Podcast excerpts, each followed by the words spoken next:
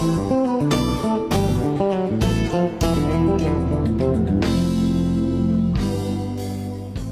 Hola, ¿qué tal? Bienvenido o bienvenida seas a esta nueva emisión del podcast Azul, un episodio lleno de historia por varias razones, no solo por una, así que estaremos platicando en los próximos minutos todo el análisis del partido contra el Atlas, las secciones que te gustan y muchas, muchas cosas más. Te recuerdo mi nombre, soy tu host Maki Pinzón y esto es el podcast Azul. Comenzamos.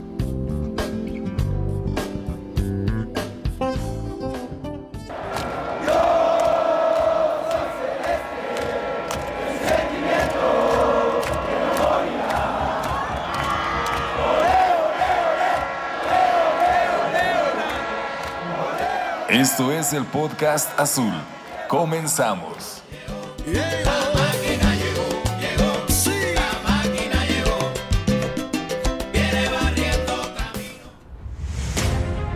Llegó la victoria 10 al hilo. Lo que no pudieron hacer equipos dirigidos por Nacho Treyes, Manuel Lapuente, Enrique Mesa, Luis Fernando Tena, Víctor Manuel Bucetich, José Luis Trejo, Rubén Omar Romano, Sergio Marcarián, Memo Vázquez, Paco Gemes, Tomás Boy o Pedro Caixinha lo hizo el sábado el equipo dirigido por Juan Máximo Reynoso. Y no, este segmento no está enfocado en lo que pasó el sábado a las 7 de la noche en el Estadio Azteca, cuando Cruz Azul recibió un Atlas que tenía 8 juegos sin conocer la derrota. Tampoco está enfocado en hablar de los dos goles del cabecita, del buen partido de Angulo o de las maravillosas tres asistencias de Romo. Y que al terminar el partido la máquina ganaba 3-2 y era el primer invitado de la fiesta grande, además de seguir siendo el líder de la competencia. No, este segmento está enfocado a todo lo que ha pasado después. En Cruz Azul, la vara con la que se mide no es igual que con los demás, tanto por la prensa como por la misma afición. La necesidad de lograr un título nos ha impedido poder disfrutar de situaciones o momentos que otro cualquier equipo estaría celebrando, conmemorando o reconociendo. Pero en Cruz Azul, al parecer, para algunos, está prohibido disfrutar el momento. Y no, este mensaje no está dirigido para ti, que te puso contento o contenta la racha de victorias. De hecho, este mensaje probablemente no lo escuchen para los que va dirigido, pues para ese sector de la afición un reconocimiento al nivel de algún jugador o del equipo en general es ser porristas, como ya algunos de ellos tachan este espacio. Pero si conoces a alguno, ponle este episodio, invítalo a escuchar este mensaje, invítalo a disfrutar del momento. Este mensaje es para los que al término del partido pensaron, el América nos va a quitar la racha. Este mensaje es para los que se molestaron por unas cartas conmemorativas de las 10 victorias seguidas al poner al Corona y Marín. Este mensaje es para los que les molesta que Cruz Azul diga que quieren tener el mismo final que aquella vez en los 70s. Esto es para los que dicen que no podemos festejar nada hasta que llegue el título. Y más un mensaje es una pregunta, ¿por qué? ¿Por qué no podemos festejar tener por segunda ocasión consecutiva la segunda racha de más victorias de la historia de la liga? ¿Por qué no podemos estar felices por el momento? ¿Por la falta de títulos? ¿Es eso? ¿Me estás diciendo que tengo que ser un amargado, que no pueda reconocer nada de lo que hace bien el equipo hasta que el equipo llegue a una final y la gane? Si es así, te digo que no lo haré. Te digo que más que nadie, más que cualquier otra afición, nosotros sabemos lo que puede pasar en las finales. Nosotros sabemos lo que puede doler la caída, pero también más que nadie sabemos cómo levantarnos. Sabemos cómo volver a creer y más que nadie en México sabemos de qué se trata esto. Liverpool, Dodgers, Lakers y otros equipos importantes también lo sabían y ahí estuvieron. Y nosotros ahí estaremos. Siempre recuerden cómo empezó esta historia.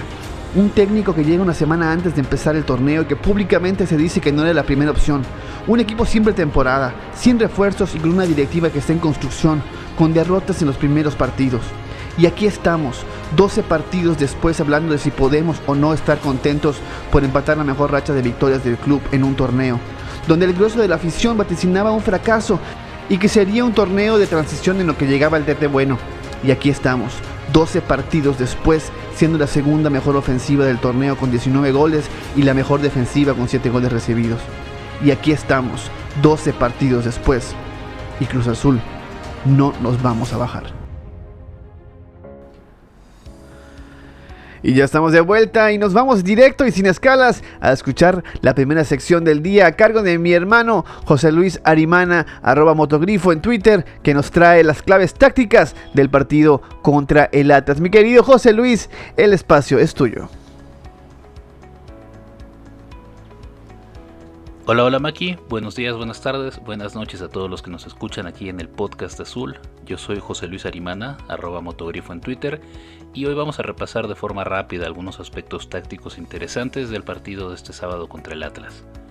Primero que nada, el parado, Reynoso sale con una línea de 3, eh, sale con una alineación 5-3-2, algo bastante raro que no habíamos visto muy seguido, más que por periodos cortos de tiempo, en formas circunstanciales en otros partidos, como un recurso más, no como un em, planteamiento original, ¿no? Inicial.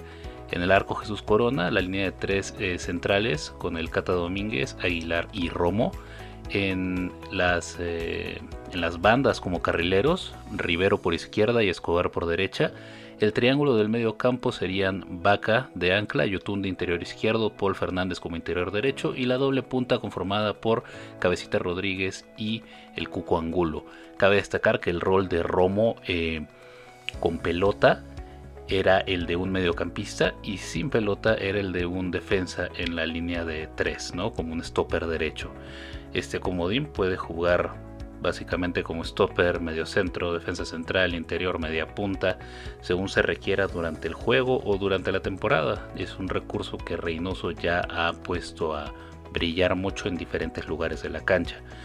Vemos que el medio campo tuvo un primer tiempo correcto en el cual se pudo llegar al gol por medio de una asistencia justamente de Luis Romo para un cabezazo eh, mortal del Cuco Angulo.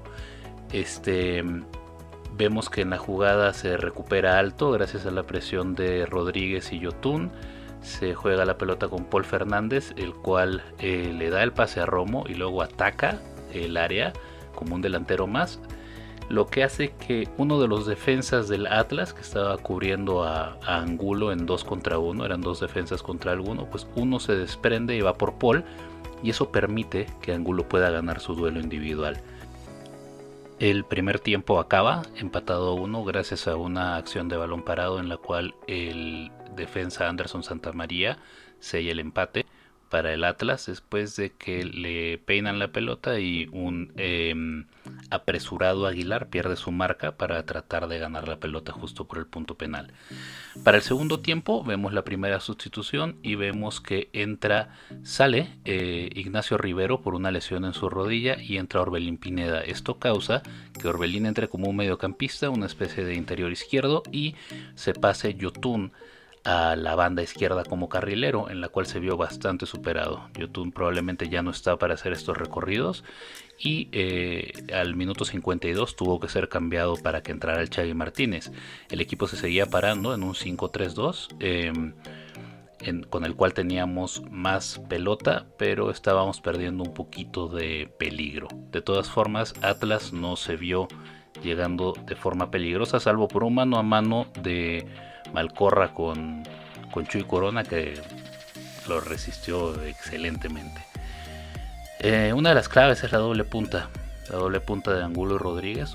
Dura hasta el minuto 60, eh, en el cual vemos que la estructura cambia un 4-3-3 con la salida de Rafael Vaca. Paul pasa a ser el medio centro, el ancla. Orbelín Pineda entra a la cancha y empieza a actuar como un interior izquierdo. Vemos a Luis Romo actuar como interior derecho y en la punta nos van a quedar eh, Angulo solo, Rodríguez tirado para la izquierda y Elías Hernández tirado por derecha, ¿no? que es el cambio por vaca. Al minuto 66, con el Atlas volcado en ataque, Romo intercepta un pase hacia atrás del rival y rápidamente se da cuenta que los atacantes están mano a mano con los centrales del Atlas. Estos serían Rodríguez y Angulo. Así que pone la pelota a la espalda de Anderson Santamaría para que la gane Rodríguez, meta el segundo gol y empiece lo que es eh, pues un estado de ánimo bastante, bastante positivo ¿no? de parte de Cruz Azul. Luego vemos una vez más otro, otro cambio de formación en el cual vemos la salida de Angulo por ahí de los minutos 80. Entra eh, Walter Montoya y cambiamos un 4-1-4-1. Romo y Montoya por dentro, Paul de Ancla, Orbelín Pineda por izquierda, Elías por derecha y todos los demás se quedaron igual. Esto hace que eh, se pueda defender de mejor forma y ya simplemente queda Rodríguez al contragolpe, ¿no? Eh, una vez más, eh, pelota robada por Paul, si no me equivoco. Llega la pelota rápido con Romo, ve a Rodríguez, ve la espalda de Santa María y vuelve a meter un trazo, ¿no? luego para que Rodríguez meta el tercer gol. Íbamos 3-1, al 93 el Chagui hace el penal para, para frasear al Tano, Tano Pazman, el penal más pelotudo del mundo, y Caraglio les descuenta, ¿no? 3-2. Eh, quiero resaltar que en este partido el aspecto de jalar la marca para dejar a los atacantes en igualdad numérica se vio en los dos primeros goles. El primero es Paul, que como ya habíamos platicado hace un recorrido hasta el área para liberar a Angulo, que era marcado por dos jugadores para quedar solamente contra uno. Y en el segundo gol es Angulo, quien jala la marca de un defensa del Atlas para que no alcance a Rodríguez en su mano a mano con Santa María. Y en el tercer gol Rodríguez pues va solo contra Santa María, el otro defensa realmente no alcanza a llegar sin necesidad de que alguien jale la marca. Aún así es un aspecto, eh, un pequeño detalle, una observación. Si alguien quiere hacer alguna más, eh, por favor al Twitter, arroba motogrifo, arroba el podcast azul. Eh, empecemos un diálogo táctico. Otra vez, eh, gracias Maki, gracias a todos por escucharme y estamos ahí eh, esperando que siga ganando la máquina. Les había platicado la semana pasada que mi querido Armando Vanegas estaba preparando una sección muy, muy, muy buena. Y pues ya tenemos el día de hoy, una entrevista con Carlos Calderón, quizás el mejor historiador de fútbol en México, probablemente, o de los mejores, o el mejor. Y platicamos con él la semana pasada acerca de la fecha del día de hoy, 22 de marzo, que en los anaqueles de la historia está marcado como el día que Cruz Azul decide tener un equipo de fútbol. Pero esto es absoluta y totalmente eh, entrevista lograda por mi querido Armando Vanegas.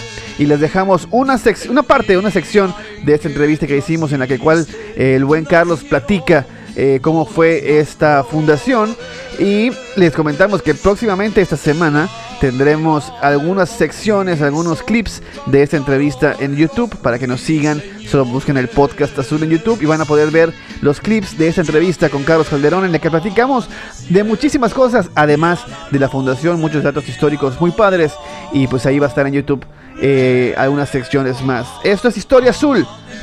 Felicidades, Cruz Azul.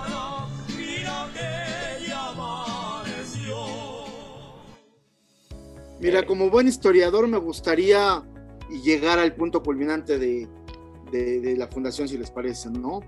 Claro. Sí, tenemos tiempo. Sí, sí, sí, claro, Por favor. Ah, bueno, pues entonces, mira, eh, la, esta, esta compañía ahí en el estado de Hidalgo, en, la ciudad de Jaso, se crea primero hacia 1880, 1881. Llega un, un inglés que es Henry Gibbon, ¿no? que también había estado en la parte de las minas y eh, adquiere o renta una parte de la hacienda de, de Jaso. Y lo que quería poner una fábrica de cal, esa era su, su tirada. No le va mal, pero se da cuenta que necesita más capital y se asocia con, con otro inglés, con este Joseph Watson, que también estaba mucho en, en, la zona viendo eh, también cosas tanto de, eh, de extracción de, de, cal y otras cuestiones y eh, van surgiendo otras compañías similares con mayor capital y hacia 1906 se declara en quiebra esta compañía, ¿no? Estaban endeudados con el Banco Central, eh, recordemos que el Banco Central en la época porfirista pues es el, primer eh, banco mexicano que intenta negociar o acabar con las deudas que se tenían con el extranjero, sobre todo con Estados Unidos, con Inglaterra.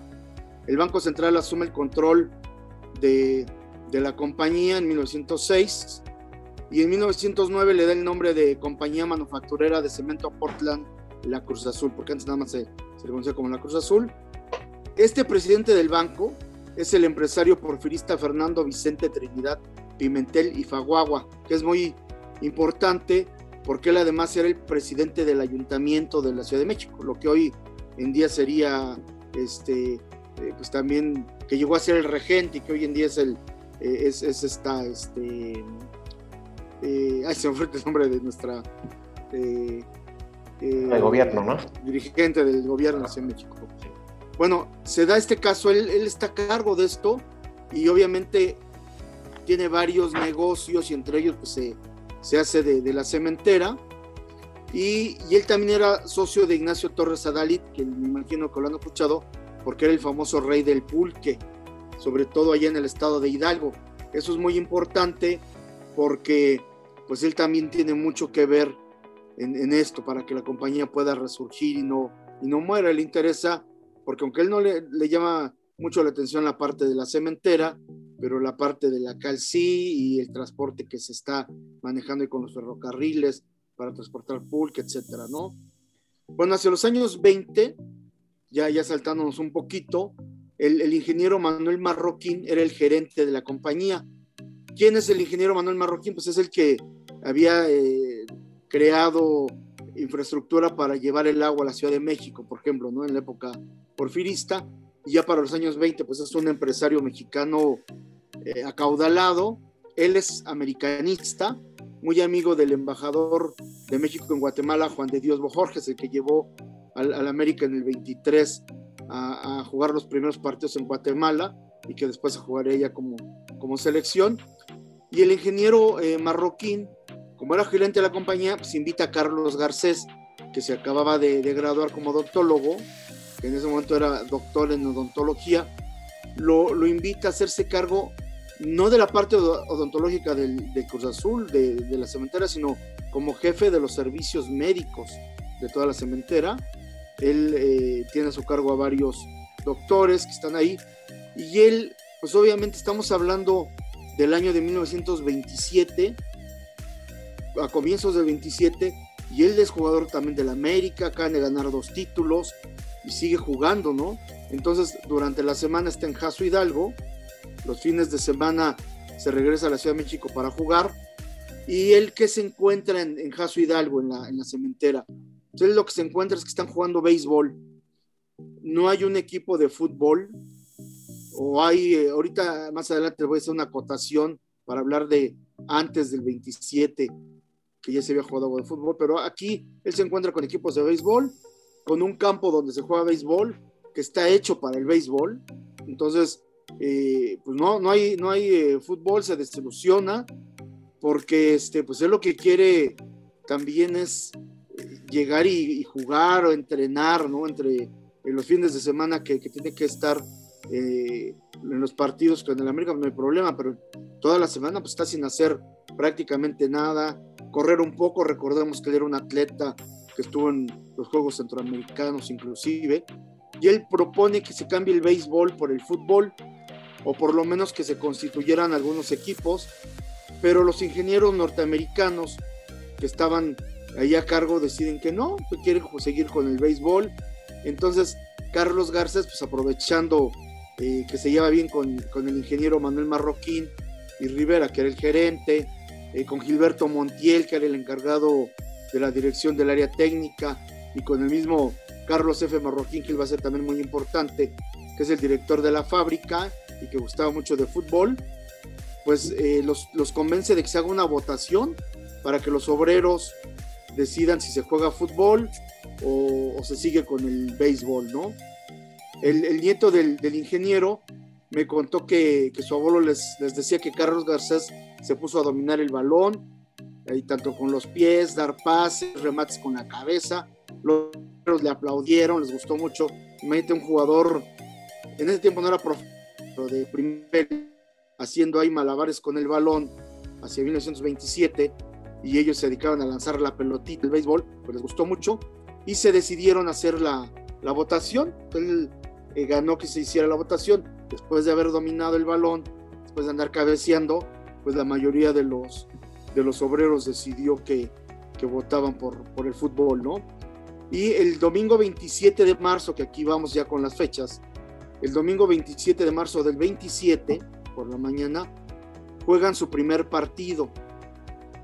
Primero habían hecho algunos entrenamientos y eh, habían resuelto hacer un representativo siendo que la idea de Carlos Garcés no era nada más tener un representativo, sino hacer una liga que se hizo, una liga interna, pero él apostó un representativo porque eh, recordemos que hacia 1927 ya hay varios equipos en Hidalgo, ¿no?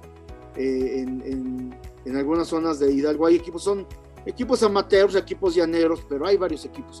Entonces él decide hacer un representativo y con los demás jugadores hacer un segundo representativo, que sería eh, para sacar jugadores o elementos que pudieran servir al, servir al primero, más los demás equipos eh, con un menor nivel, por llamarle así, para poder formar la liga, la liga de la Cruz Azul, ¿no?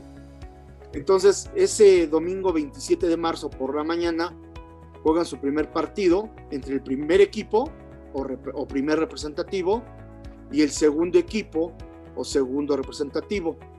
Este partido, eh, del cual hay, alineación porque eh, se tiene tanto que el doctor eh, lo tenía como el, nieto de, Marroquín, que era Salvador Rojo, que además era un porterazo, dicen las crónicas, Jacinto Vargas, José Díaz, Rafael Cuevas, Isidoro Díaz, Luis Oviedo, ya adelante está Carlos Romero, Nicanor Oviedo, Alfonso Pérez, Ciro Cuevas y el propio Carlos Garcés son los que juegan.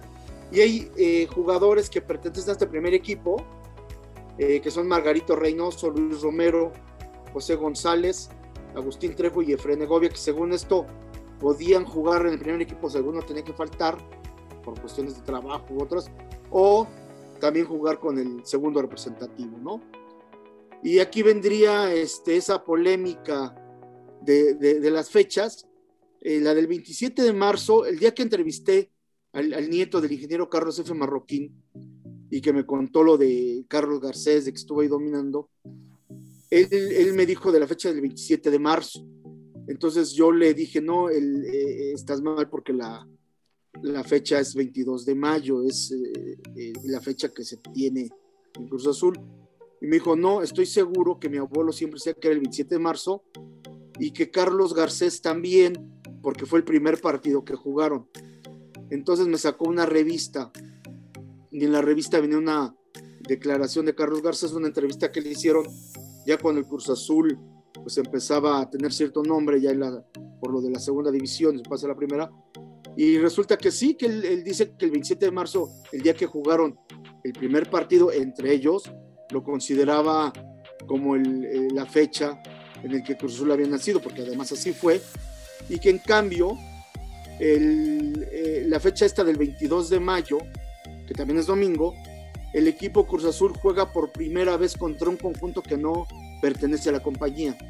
Se habían estado jugando entre ellos y el 22 de mayo eh, hay un equipo, no me acuerdo si es de Tulancingo, eso tengo la duda y estoy buscando la foto, pero no la encuentro. Tengo por ahí la foto donde está el equipo de Cruzul y el equipo, el otro, tengo casi que estoy somos Tulancingo, y ese día juegan, y entonces muchos toman que como es el primer partido que juegan contra un representativo que no es de la compañía, se, se comenzó a dar, inclusive quienes afirman que Guillermo Álvarez Cuevas estaba ese día y declaró que era la fecha de la fundación, cosa más errónea porque eh, don Guillermo en ese tiempo tenía siete años, ¿no? O sea que totalmente falso que, que, él pudiera haber dicho ese día que se declaraba como fecha eh, de Cruz Azul.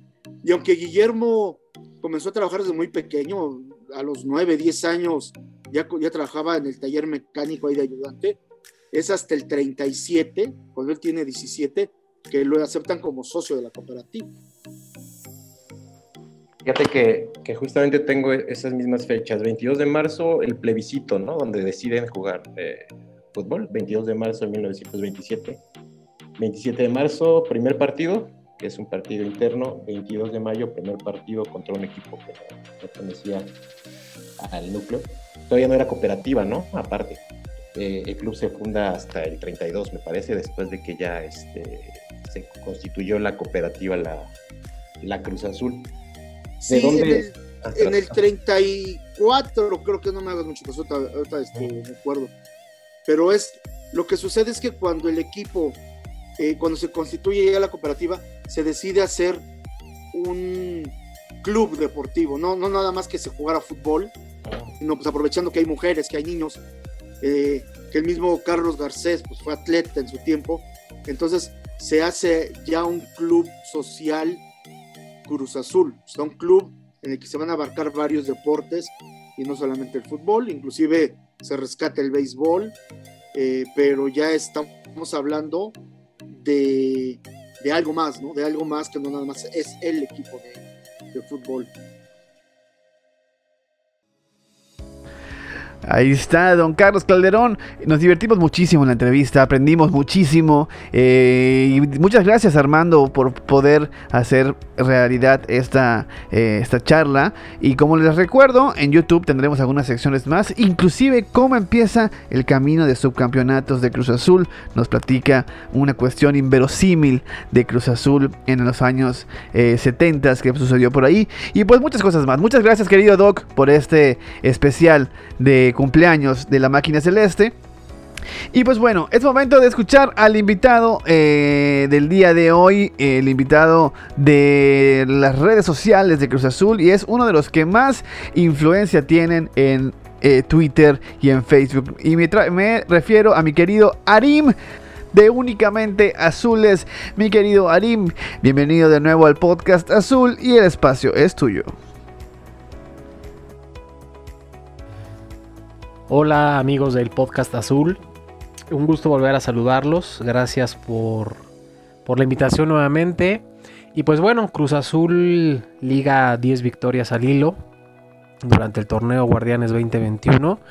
Algo que al inicio del torneo la realidad es que se veía bastante lejano, yo creo que es más era inimaginable.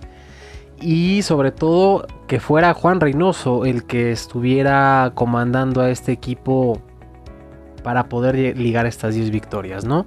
Los próximos rivales de Cruz Azul en liga son eh, Juárez, son Chivas. Entonces, hasta el momento son eh, rivales, eh, digamos, a modo. Están peleando hasta este momento, pues, los tres últimos lugares de la tabla general. Y pues puede representar para Cruz Azul el empatar, ¿no? Las 12 victorias de, de, León, que tiene, que es el equipo León y Necaxa que son los equipos que tienen el récord de, de más victorias ligadas en, un torneo. Entonces Cruz Azul lo veo, veo viable, veo muy posible que Cruz Azul pueda llegar a igualar esa racha y pues, eh, ¿por qué no? Poder superarlo en un, en un, futuro. La realidad es que la afición Cruz Azulina una vez más está ilusionada, una vez más, o si no es que la gran mayoría está ilusionada, que tiene fe eh, puesta en este equipo para poder por fin terminar con esta racha de 23 años sin, un campeonato. La realidad es que también hay que mencionar el buen momento que atraviesan los jugadores, lo he comentado en, diferentes espacios. Lo importante es que lo colectivo está funcionando. En, otras ocasiones eh, pasaban por individualidades y pues el equipo no daba ese salto de calidad. Ahorita muchos jugadores están pasando por un muy buen momento y eso se traduce en que el equipo pues está dando buenos resultados. Caso de Corona que eh, pues ya veremos si se renueva o no, pero la realidad es que eh, Jesús Corona está haciendo una muy buena temporada, está dando buenos partidos, tiene buenas actuaciones. Caso por ahí, la defensa está siendo discreta, digo, son siete juegos, son siete goles, perdón, recibidos únicamente. Eh, criticados por mucho, pues por ahí el Cata Domínguez, el caso de Juan Escobar, el caso de eh, Pablo Aguilar, esta parte que ha funcionado entre el Shaggy y también con Rivero en las laterales. No hablemos de, Luis Romo porque las palabras eh, creo que nos harían falta para describir el gran torneo que está teniendo. El caso de Orbelín Pineda, el caso, la sorpresa, la grata sorpresa que nos ha dado eh, Paul Fernández, Jonathan Rodríguez, que es el goleador del equipo ahorita con 5 goles. Entonces, eh, creo que seguramente se me está yendo alguno por ahí, pero es importante que el desempeño individual se vea reflejado en el desempeño colectivo y afortunadamente eso es lo que está sucediendo ahorita. Cruz Azul liga 10 victorias y yo veo que para los próximos dos partidos contra Juárez y contra, contra Chivas son rivales a modo. Creo que Cruz Azul puede empatar esa racha histórica y si me apuran por ahí podría, podría ser el equipo con más victorias en un torneo. Eh, en un torneo corto, obviamente. Y pues nada, disfrutemos el viaje, disfrutemos del liderato, disfrutemos del buen momento que, está viviendo Cruz Azul. Para muchos sí, el primer tiempo contra, contra mm, este último juego contra Atlas no fue el mejor, pero afortunadamente, afortunadamente se ha ido mejorando en ciertos aspectos. Esperemos, esperemos que Cruz Azul, ya que está instalado en la liguilla, haga un buen papel y que no nos decepcionen un torneo más. Muchas gracias, les mando un saludo a todos, que tengan una excelente semana. Muchísimas gracias a mi querido Arim por ese eh, comentario y por su opinión. Y como siempre, esperando que esté pronto mi querido Arim de Únicamente Azules. Pero no es este el único invitado que tenemos el día de hoy. Tenemos en la línea telefónica a una amiga que es muy, muy, muy inteligente, muy guapa. Y además de todo eso es celeste. Y me refiero a mi querida Mayra de Moonquake en Twitter. Mi querida Mayra, ¿cómo estás? Hola, muy bien, muchas gracias. Y el día de hoy no viene a platicar sobre fútbol, que seguramente lo hará eh, en los próximos días cuando, cuando, se, cuando quiera mandar un audio sobre alguna opinión, porque todavía está un poquito dolida con el equipo, sino viene a platicarnos de una iniciativa que tiene y que está pidiendo el apoyo de toda la banda celeste. Mi querida Mayra, cuéntanos. Hola, buenas tardes. Mira, te platico rápido. El miércoles pasado operaron de la columna a un tío, entonces la operación se complicó y por ende el costo de la operación se elevó considerablemente. Entonces, pues entre varios sobrinos estamos haciendo actividades pues para tratar de, recaudar fondos para apoyar a mi tío. Eh, yo ahorita estoy organizando una quiniela de eliminación europea Consta de, bueno, el boleto, la participación cuesta 50 pesos y tienes la posibilidad de ganarte mil pesos. Eh, la dinámica es muy fácil. Me, bueno, me contactan por redes sociales, como dijo Maki ya. En Twitter estoy como de-moonquake. Este, hacen su depósito, eh, llenan la encuesta según cómo creen que vayan a quedar los resultados de la eliminación. Y los juegos van a ser el 24 y el 25 de marzo. Entonces los resultados. O sea, estamos hablando del el miércoles y el jueves. Así que quieres participar y estás escuchando esto hoy lunes o mañana martes, eh, apúrate para poder ganar el premio. Eh, ahí, de todos modos, en la cuenta de Twitter del El Podcast Azul estaremos eh, mencionando cuál es la cuenta de Mayrita para que la puedan contactar y puedan ser partícipes de esto. Mayra, ¿algo más que quieras agregar que se me esté pasando? No, pues creo que sería todo. Muchísimas gracias por el apoyo y pues muchas gracias por, por el espacio. No, a ti y para eso estamos. Y también recordarles a toda la familia celeste que si tienen algo que quieran comentar o si venden algo o si compran algo o si necesitan de un espacio de difusión, el podcast azul está disponible para toda la familia celeste. Mi querida Mayra, que tengas una excelente tarde. Te mando un enorme beso y estamos en comunicación. Muchísimas gracias, igualmente, hasta luego. Y bueno, entonces, después de despedir a eh, mi querida Mayra y invitarlos a que participen, son 50 pesitos y pueden ganarse mil con un conocimiento ahí futbolero de la quiniela. Eh, ya luego le pueden preguntar qué pasa en caso de empate, porque pues puede pasar. Ahí le pueden preguntar en Twitter a Mayra. Y pues aprovecho para saludar a mi amigo Don Cruz Azulino que viene a platicarnos de cómo le fue a las inferiores de Cruz Azul. Mi querido Félix Almanza, el espacio es tuyo. Hola Maki, saludos amigos del podcast Azul. Vamos a platicar acerca de los resultados de las divisiones inferiores de la máquina el pasado fin de semana. Arrancamos con la sub-20 y con la sub-17 que recibieron en la cancha de la Noria a sus similares de Atlas. Atlas, de quien sabemos que trabaja muy bien las divisiones inferiores y sus equipos son muy buenos, son muy competitivos, tienen varios campeonatos y siempre son duelos eh, importantes, siempre son duelos de alto riesgo estos ante el Atlas y bien, pues así se vio reflejado. Primero la sub-20 perdió 4 por 0 en un partido en donde tuvo participación Max Almada en la portería, eh, ante la ausencia de Jurado, quien se fue al preolímpico y de Gudiño, que es el suplente de Corona en la primera división, pues bien salta Max Almada, que realmente es el arquero de esta categoría. Estuvo también participando Cristian Jiménez, un volante medio centro, de quien también fue convocado al primer equipo, así como también Pedro Pacheco, centro delantero, de los pocos centros delanteros que tiene este equipo, pues bien fue convocado igual por Reynoso para el primer equipo. Solamente jugaron 45 minutos este par de futbolistas. También estuvo por ahí participando Pablo Cepelini, de quien ya se habla que podría salir al fútbol uruguayo, concretamente préstamo al Peñarol, veremos si se concreta. Y bueno, pues Luis Armando González no le encuentra la vuelta al mal paso que tiene esta temporada la sub-20.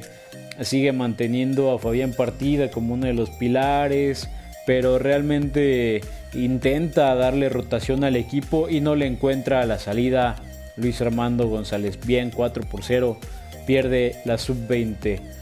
Por su parte, la sub-17 perdió también 2 por 0 en un partido en donde, bueno, insistimos, la academia del Atlas es muy buena en estas categorías y así se vio reflejado. 2 por 0 pierde los eh, chicos de la sub-17 que tuvieron por ahí participación con Rodrigo Huescas, en fin, eh, realmente mala la jornada para la sub-20 y la sub-17, dos derrotas, sobre todo lo de la sub-17 que ya venía más o menos teniendo un ritmo a la alza, vuelve a perder como local.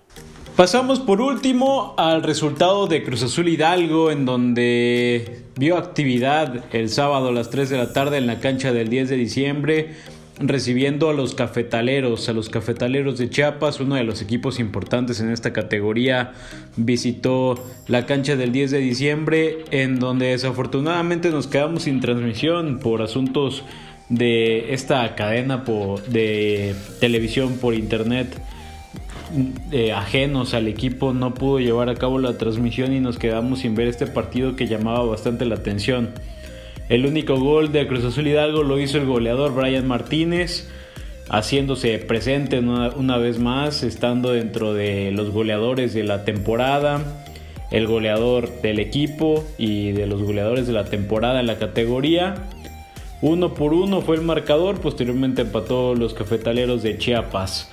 Vieron actividad Jair Peláez, Josué Reyes, Ángel Orelien, Kevin Montaño, Brian Martínez, Eric Ubaldo Bustos, Cedillo, Antonio Santos Sánchez, eh, de, los conocidos de este equipo y de los que hemos venido hablando, pues bien, eh, ellos fueron los que tuvieron actividad en un partido en donde, pues repetimos, solamente se pudo sacar este empate, nos quedamos con las ganas de verlo y poder hablar de la actuación de los dirigidos de Joaquín Moreno, pero bueno, ya será la próxima semana, esperemos. Ya quedan pocas jornadas, estamos a nada de que termine la temporada. Eh, dos jornadas más y se termina la temporada regular para este equipo que ya está más que clasificado a la siguiente ronda. Esperemos que el cierre mejore porque mm, al parecer no está siendo el mismo eh, cierre que tuvo la, primera vuelta entonces esperamos que Cruz Azul Hidalgo mejore esta parte porque se viene la etapa importante, la etapa de liguilla. Hasta aquí mi reporte Maki amigos, nos escuchamos la próxima semana. Muchas gracias mi querido Félix y de eh, Don Cruz Azulino pasamos ahora a Yeudiel Pacheco, ya escuchamos qué ha sido de... Canterano goleador, portador de la histórica 27. Esto es ¿Qué ha sido de Javier el Chuletita Orozco? El Chuletita fue un jugador que ilusionó mucho. Tenía un promedio goleador muy bueno y la afición lo arropaba al ser hecho en las fuerzas básicas. Participó en la máquina de 2006 hasta 2013, consiguiendo 63 goles en 171 partidos. Su único campeonato, la Copa de 2013 frente a Atlante. Una vez que salió del club, probó suerte en Santos, Chiapas, Veracruz, Tampico Madero y hoy en día con el Cancún. Orozco puede presumir que es el goleador histórico de la Conca Champions con 24 goles, además de ser el único jugador en marcar un póker en una final de liga. Con selección tiene un total de 14 partidos, ganando una Copa Oro. A sus 33 años parece que hay chuletita para rato, hoy compitiendo en el ascenso con el equipo de Chaco Jiménez. Esperemos que tenga resultados positivos en el futuro y veamos a Orozco en primera. La afición Cruz Azulina le desea el mejor de los éxitos. Yo soy Eudiel Pacheco y esto fue ¿Qué ha sido de Javier Orozco? Muchísimas gracias, mi querido Jodiel. Y ahora vamos a escuchar a mi querida Maite Porter que nos trae todo el reporte de la máquina celeste femenil. Ahora sí que están dando como una máquina las celestes. Y mi querida Maite Porter trae absolutamente todo el reporte. Mi querida Maite, te escuchamos. Saludos amigas y amigos del podcast azul, presentes como cada semana con toda la información de las celestes.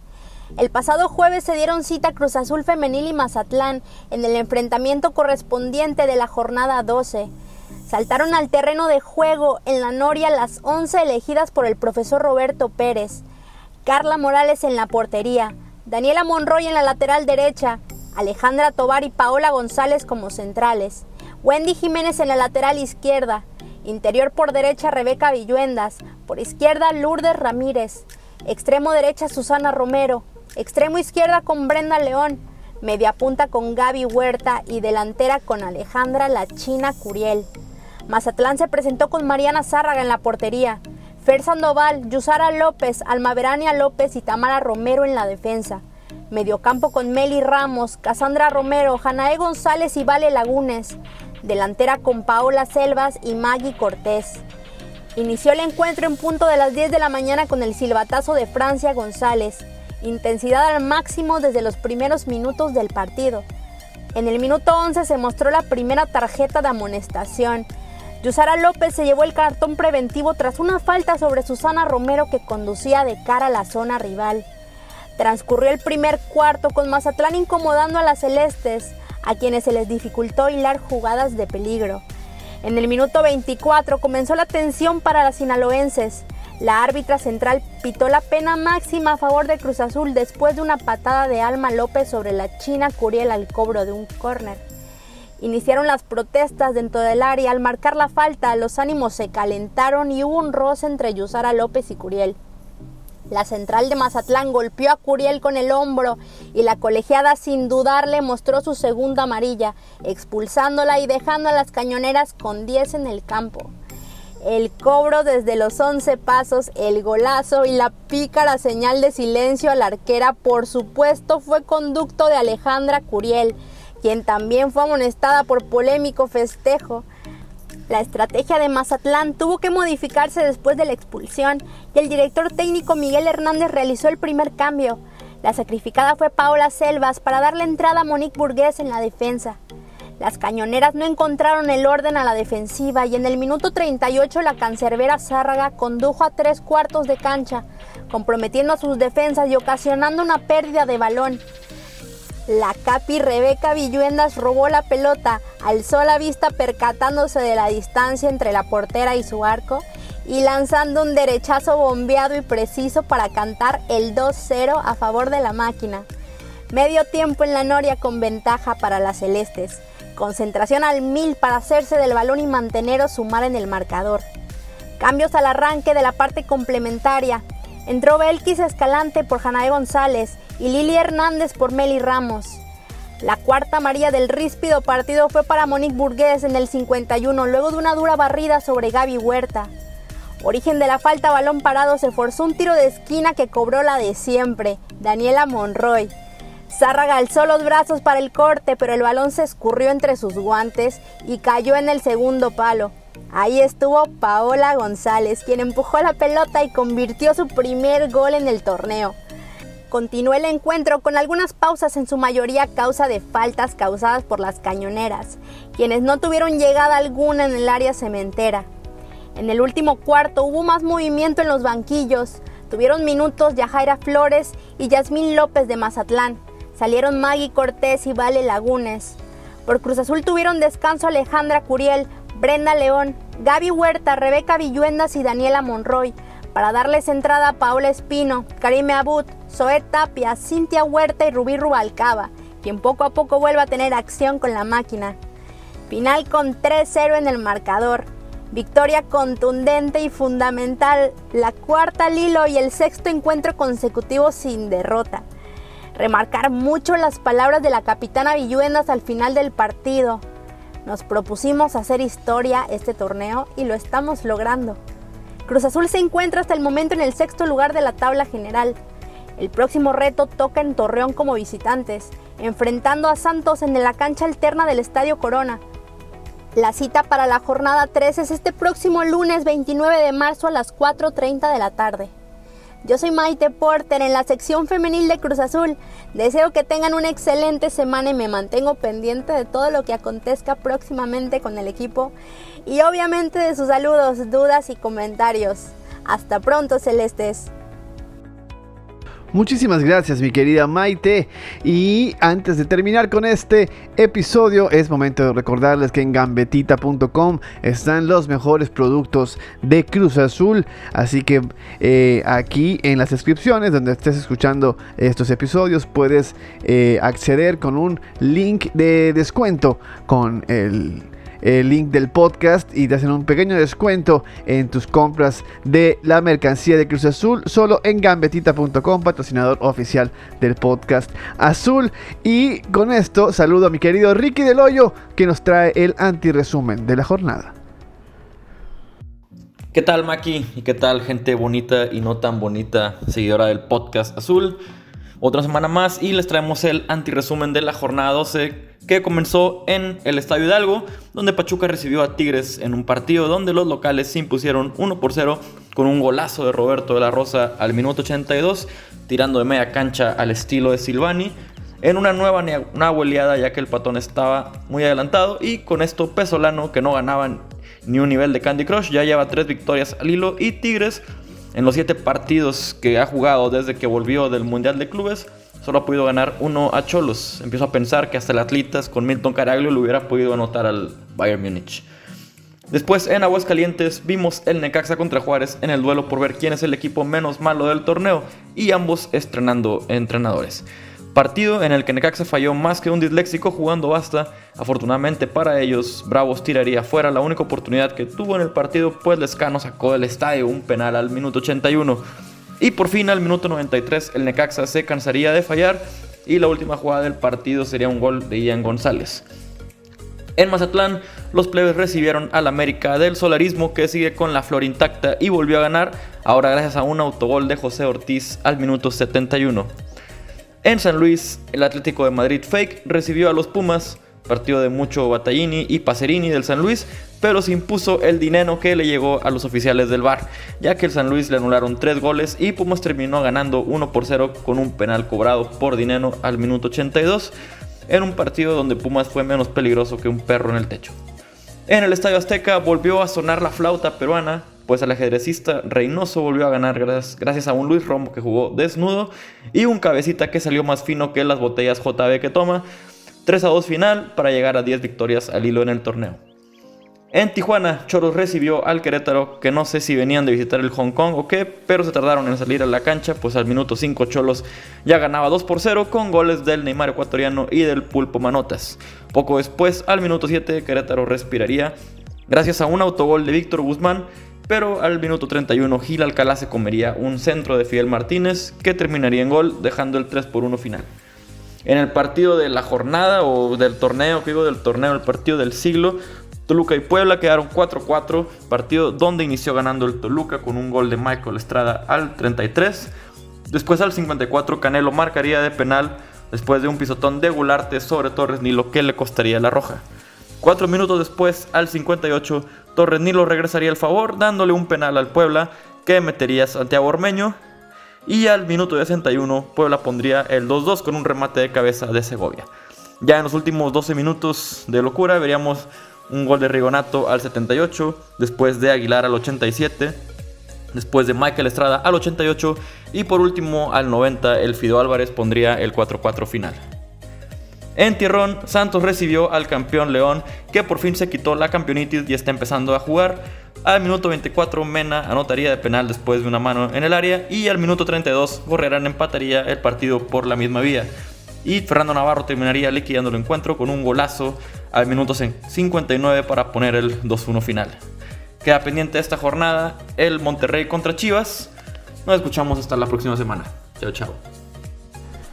Muchísimas gracias, mi querido Ricky del Hoyo, por tu anti-resumen de la jornada. Y mis queridas amigas, mis queridos amigos, muchísimas gracias por acompañarnos el día de hoy. Eh, hoy no tenemos el análisis del rival, pues todavía tenemos una semana de fecha FIFA, así que la próxima semana tendremos un fan service, ya que nos han pedido mucho otra mesa de debate, otra mesa de charla entre los elementos del podcast, y así lo haremos la próxima semana. Esperemos poder tener un invitado especial, estamos en negociaciones para ver si podemos tener a alguien platicando ahí con nosotros. Y bueno, eh, ahí les esperamos, ya sea lunes o martes de la próxima semana, con esta charla celeste eh, que ustedes nos han estado pidiendo. Muchísimas gracias por acompañarnos el día de hoy. A nombre de todos mis compañeros, me despido. Chao.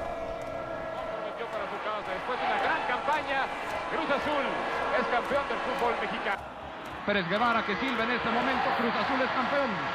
Cruz Azul es campeón. Se acabó. Cruz Azul es campeón. El Cruz Azul es campeón. El árbitro dice se acabó. Campeón. Campeón del fútbol mexicano, el equipo de la Cruz Azul.